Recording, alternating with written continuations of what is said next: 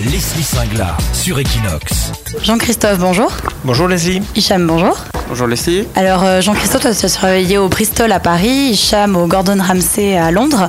Pour vous, quelle est la différence entre un nouvel an euh, parisien, barcelonais euh, ou londonien? Mais, euh, Je crois qu'ici à Barcelone, euh, le nouvel an se fête de façon euh, feu d'artifice, alors que malheureusement à Paris, nous n'avons pas de feu d'artifice pour des questions de sécurité. Les gens se retrouvent euh, sur les Champs-Élysées, je crois, et ouvrent euh, le champagne, parce qu'on boit beaucoup de champagne pour le nouvel an au- à Paris. Et vous qui venez euh, de la grande restauration, quelles sont les tendances pour euh, 2017 Et est-ce que ça se traduit un petit peu à Auguste Gastrobar Alors, les tendances euh, qu'on peut imaginer, c'est surtout une prise de conscience par rapport euh, euh, de la part des clients et de la part aussi des restaurateurs au niveau d'offrir une gastronomie peut-être un peu plus saine.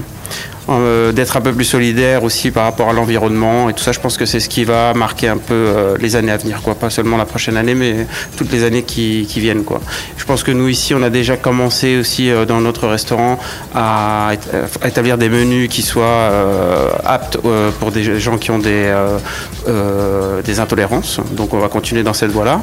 Et peut-être proposer plus de, de plats à base de végétal, des plats aussi de kilomètre zéro, avec des produits qui nous viennent euh, de proximité pour euh, justement être en conscience euh, avec les problèmes qu'il y a avec l'environnement et essayer de polluer le moins possible. Et pour revenir aux fêtes de fin d'année, au Nouvel An, les excès de boissons, les gueules de bois sont parfois malheureusement un peu fréquentes. Comment on peut faire pour boire chic et comment ça se traduit à Auguste Gastrobar? Écoutez, je crois tout simplement, il faut rester dans la simplicité française, quoi, de boire du champagne. Au moins, avec le champagne, c'est pas trop sucré, hein, parce que je pense qu'il faut surtout éviter le sucre. Le sucre, c'est mélangé au à l'alcool, c'est ce qui donne les maux de tête.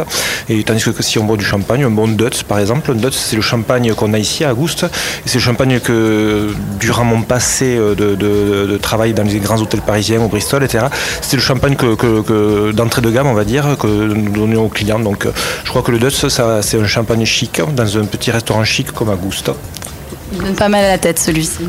Non, je confirme. je suis pas élevé au champagne, je le bois pas tous les jours, mais bon, je, non, non, c'est quelque chose. C'est des bons vins, les bons vins, même les bons vins euh, en eux-mêmes, quoi. En principe, quoi. C'est comme tout. hein, je crois que tout le monde le sait un petit peu.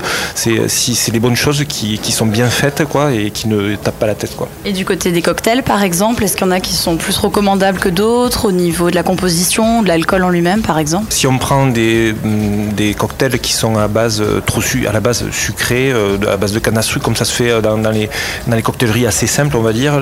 Euh, si par contre on va dans des, dans des endroits un peu plus euh, pointus au niveau cocktail, qui font des cocktails d'auteur, c'est vrai qu'on a tendance à travailler un peu plus sur euh, quelque chose de moins sucré, c'est-à-dire avec beaucoup plus de saveur, beaucoup plus sec. Et donc là, c'est vrai qu'on on sera moins sujet à la ressaca du lendemain. Quoi. Parfait, ben, merci beaucoup pour ces conseils. Mais de rien, Leslie, c'est un grand plaisir. Et merci Hicham pour les tendances euh, de l'année. Ben, merci de rien, avec plaisir aussi. C'est Leslie Singla sur Equinox.